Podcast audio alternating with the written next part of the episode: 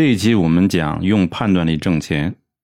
那么作为一般人来说呢，大部分人把那个时间啊花费在短期思考上，然后就去花大量的时间去做那些繁重的工作。那么我们反过来看一些有钱人，比方说巴菲特，他的一个特点是什么呢？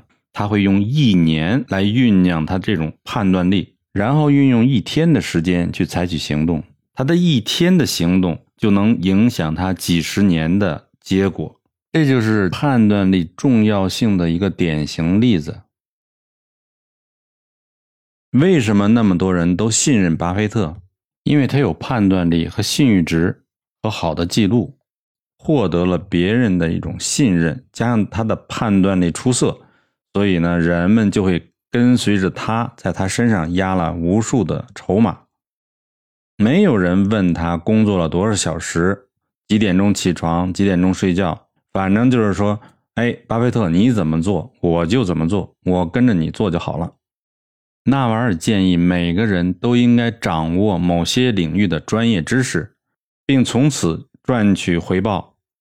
那如果在你实际中利用杠杆的效果，无论是用机器人、计算机或其他的一些技术，如果能够在实际工作中运用到最大化的利用杠杆的作用，那么我们就可以成为自己时间的主人，就不需要依赖任何人。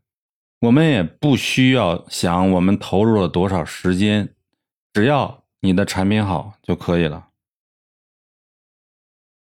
假设一家市值是一千亿的公司，如果两个 CEO 的候选人在判断力上有百分之十的不同，比如说一个人是百分之七十的准确率，一个人是百分之八十的准确率，那么公司愿意多支付一亿美元给那个百分之八十的准确率的人作为 CEO。那这百分之十的这种差异，那么他就有可能给公司节省一百亿的费用，或者产生一百亿的利润。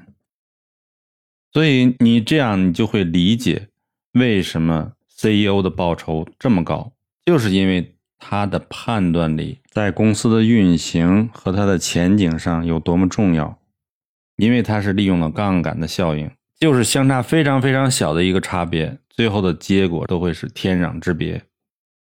所以，只要你在原来优秀的基础上稍微提高一点，那么你获得的成绩就会呈很大数量级的增长。